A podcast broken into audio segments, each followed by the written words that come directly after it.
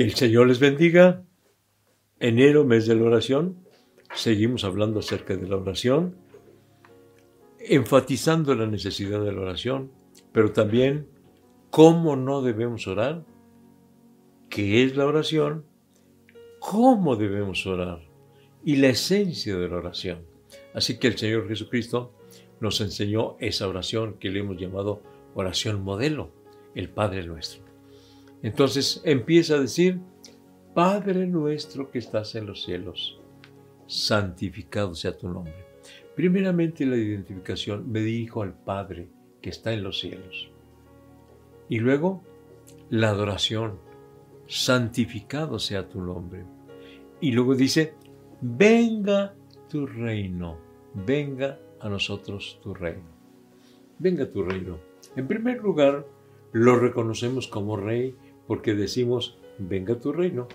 O sea que tiene un reino. Pero hay que eh, tener muy claro en nosotros que no estamos hablando de un reino de este mundo. No estamos hablando del rey de España o del rey de Holanda o el rey de... No, estamos hablando del rey de reyes y señor de señores. Si, lo, eh, si hablamos de un reino, él es el rey, pero es el rey de todo. Y qué bueno que lo reconozcamos así, porque inclusive en un momento de iluminación de parte de Dios, aquel ladrón que estaba muriendo a un lado de Jesús, él le dijo, Señor, acuérdate de mí cuando vinieras en tu reino. Fíjese, Jesús estaba muriendo como un malhechor, es decir, en una cruz, crucificado. Eh, no tenía las vestimentas de un rey, no tenía la corona de un rey, tenía corona de espinas. No tenía en su mano un cetro de rey, tenía los clavos. Y sin embargo, aquel ladrón, que fue toda su vida un ladrón y por eso estaba muriendo, recibe la iluminación del Espíritu Santo para reconocer a Jesús como Rey. Acuérdate de mí cuando vinieres en tu reino. Y el Señor Jesucristo nos enseña así cuando nos dirijamos a Dios, venga tu reino. Estamos deseando que el reino de Dios se extienda en este mundo. Bueno, en primer lugar, lo estamos reconociendo como rey. En segundo lugar, que es también primer lugar, estamos hablando de un reino espiritual. No estamos hablando de un reino como los reinos de este mundo, sino el reino espiritual, que tiene que ver con todos aquellos que le servimos en espíritu y en verdad.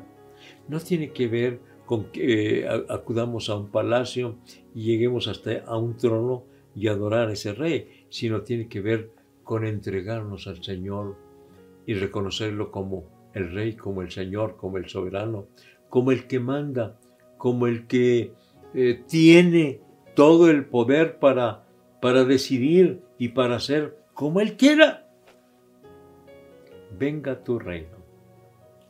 Pero también tenemos que pensar en la necesidad de que este reino se extienda y que nosotros seamos parte de esa labor de extendimiento de este reino, de este reino espiritual aquí en la tierra. Y por eso el Señor Jesucristo nos dio una orden y nos dijo, ir por todo el mundo y predicar el Evangelio a toda criatura. Es decir, para que se extienda el reino de Él en este mundo y para que Él como Rey domine sobre más vidas, que más personas lo reconozcan como Rey, como Señor, como el que manda nuestras vidas, como el que tiene la soberanía, Él tiene el dominio, reconocerlo a Él como Rey y extender el reino y eh, luchar, esforzarnos porque este reino se extienda más eh, sobre todas aquellas personas, no solamente en las aldeas lejanas, donde no, se ha escuchado mucho el Evangelio, pero aún en las ciudades, en los barrios, y no solamente en los barrios ah, marginados de las ciudades, donde hay muchos pobres, pero aún también en las colonias residenciales, donde están las personas adineradas. No hay que olvidarnos de llevarles el mensaje de salvación porque tienen dinero, pero no tienen paz, no tienen gozo, no tienen salvación, no tienen vida eterna. Por lo tanto, necesitamos llevarles el mensaje también a ellos. O sea, que el reino de Dios se extienda en todo lugar, con los pobres y con los ricos, con los sanos y con los enfermos, con los eh, débiles y con los poderosos, con los ignorantes y con los sabios. Ante todos hay que llevar el Evangelio, como lo hizo el apóstol Pablo, que el Señor lo llamó para ir a predicar a los gentiles, por eso es reconocido como el apóstol de los gentiles, es decir, a toda aquella persona que no es judía, es gentil, le llevó el Evangelio. Y el Señor le dijo que iría también ante reyes, ante gente muy poderosa. Y en efecto, Él le predicó a los reyes. Por cierto que uno de ellos le llegó tanto la palabra que le dice, por poco me persuades a ser cristiano. Le llegó fuerte y lo reconoció, por poco. A lo que Pablo le contestó, bueno fuera que por poco o por mucho, pero que tú te entregaras. Hermanos, amigos, a donde quiera que nos encontremos, o hay que ir también a, a, todo lugar para que el reino de Dios se extienda. Cuando estamos diciendo, Padre nuestro que estás en los cielos, santificado sea tu nombre, venga tu reino, estamos reconociéndole como un rey estamos reconociendo que hay un reino espiritual y también eh, yo quiero enfatizar la necesidad de extender su reino aquí en este mundo, a toda costa, con todas nuestras fuerzas, con todo eh, lo que esté a nuestro alcance. Vamos a extender el reino de los cielos aquí en la tierra. Entonces, la oración modelo Jesús de, la oración modelo de Jesús nos enseña, venga tu reino, venga tu reino, aquí en la tierra. Entonces, em, eh, de repente se habla como que va en decadencia el reino de Dios aquí en la tierra. Pues sí, en ciertas áreas y en ciertas personas y en cierto tiempo y bajo ciertas circunstancias como que ha decaído. Pero esto no va a acabar, esto va a seguir adelante. O sea que la historia de la humanidad termina con el triunfo de la iglesia, con el triunfo de la iglesia. Esto no se va a terminar por muchos ataques que tengan o por mucho que se ignore el reino de los cielos, este va a seguir extendiéndose en todo lugar, en todas circunstancias, con todas las personas, en todos los niveles vamos a, hablar del Señor y vamos a procurar que el reino de Dios se extienda.